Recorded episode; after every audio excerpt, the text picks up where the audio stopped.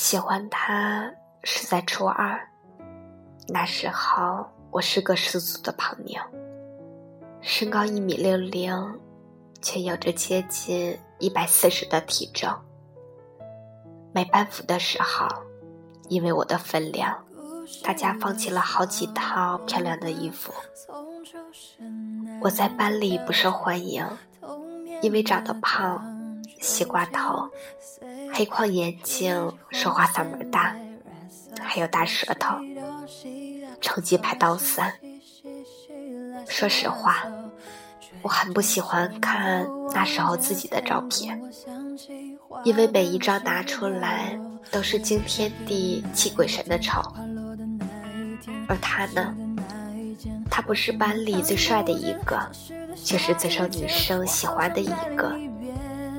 因为他很会说话，很会安慰人，他就像大中男闺蜜一样，他是全班女生心目中的蓝颜，而我只是其中的一个。和他聊天，我总是能感觉很快乐，所有心烦的事情都会烟消云散。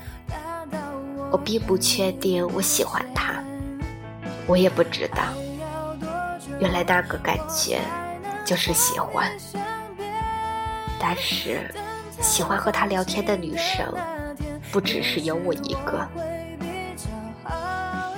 每次看到那些女生和他聊得很开心，我就会吃醋。为了表达我的不满，我像个泼妇一样，对他大吼大叫。抢他的本子，胡乱的涂鸦，他却都不生气，只是无奈的对我说：“不要动我的本子。”我喜欢他，却一直碍着面子不敢说，也不敢承认自己喜欢他。我把我的一个朋友介绍给了他，那个姑娘。换男朋友就像吃饭一样勤快，对我当天晚上就后悔了。我对他说，她其实不是什么好姑娘，她经常换男朋友。我故意安排她来玩你的。他笑了说：“你开玩笑呢，他哪里只是玩我呢？”最好，他们还是在一起了。一个星期后，他们不出我的预料，分手了。要多久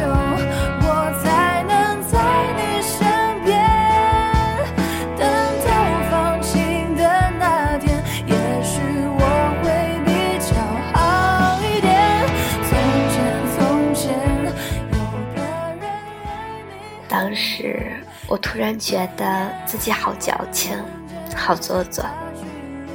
喜欢他不敢说，还给他介绍别的姑娘。那天晚自习结束后，我一个人在教室里哭了。我同桌是他的室友，同桌问我：“失恋了吗？”原来胖妞也会失恋呀，为什么哭呢？我说，不关你的事。但是我知道，同桌看出来了，我是喜欢他的。为你翘课的那一天，花落的那一天，教室的那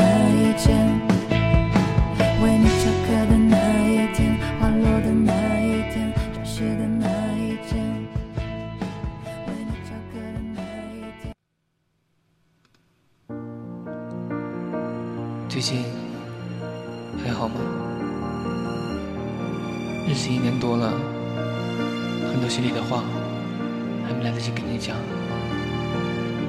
其实你不懂我，知道吗？我走在街上听着歌，眼眶也是红的。想起你昨天对我说，那件事之后，我不再和他主动说话，我们之间的关系慢慢的变僵。我发现，好像只要我不主动，他就不会想起来还有我这么一个人。因为他身边的红颜知己从来不少我这一个，我和他们比起来，简直就是白天鹅和丑小鸭。不，我还是一只很胖的丑小鸭。后来上了初三，大家都为中考忙碌奋斗着，但我比较不幸，生病住进了医院。肚子上被开了三个洞，然后取出病变部分，缝合。听起来简单的事情，我花了整整两个星期才休养到可以回学校上课。这场病的福，我瘦了，瘦了很多，从庞大瘦到了匀称。我看着镜子里的自己说。喜欢他是吗？那就变漂亮啊，把他身边的红颜们都比下去呀。然后，我学会开始打扮自己。我摘了框架眼镜，换成了隐形的；剪起了刘海，变成了中分；留起来齐肩发，剪了齐色带。衣服也敢从宽大变成了有腰身的线条。同桌说：“你整个人都女神了，都不敢相信你以前的样子。到底是什么造就了你？”我愣了一下。我做这么多，真的只是为了他吗？重重的壳，你原本就可以看得透彻，又何必自嘲？一直到毕业前的一个月，我不停的问自己，为什么可以为一个人改变这么多？而且我发现，现在好像并没有以前那样喜欢他了。我好像已经把他当成了一个普通的同学。他身边又多了一个红颜知己，可我居然一点也不吃醋。我希望自己变得优秀，本是为了足以与他匹配。可是现在我发现，是为了让自己变得更好。我很感谢他，因为他我变得更好。虽然。我从来没有对他说过，我喜欢过他。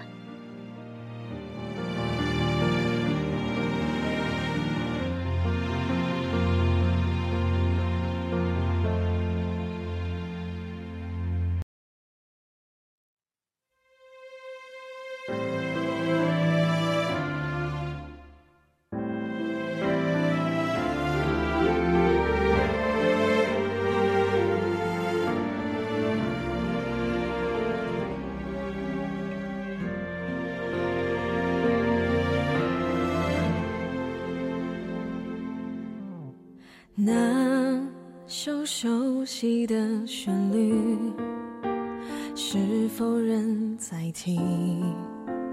同样的剧情，再后来，我们毕业了。他上了普高，我留校复读。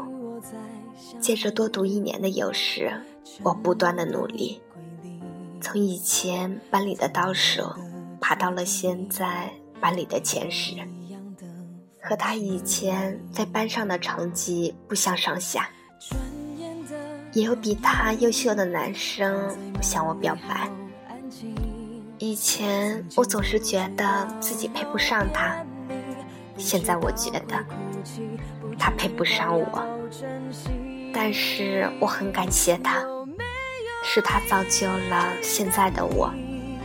闺蜜说：“现在的你变成这样，是你自己努力的结果。别整的他是你的大恩人一样。”我是：“他的确是我的一个大恩人。”这就是我的故事，一个关于暗恋的故事。暗恋没有什么不好。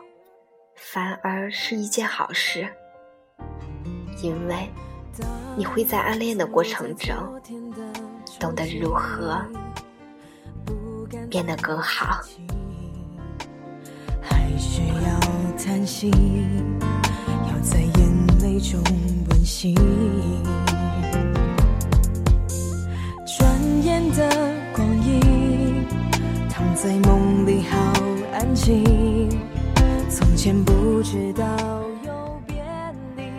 这里是 FM 三九三四一三，青春不负流年。我是甜甜，你是哪一位呢？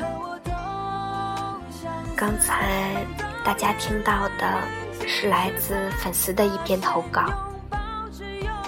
我想对他说的是，就像你说的。暗恋没有什么不好，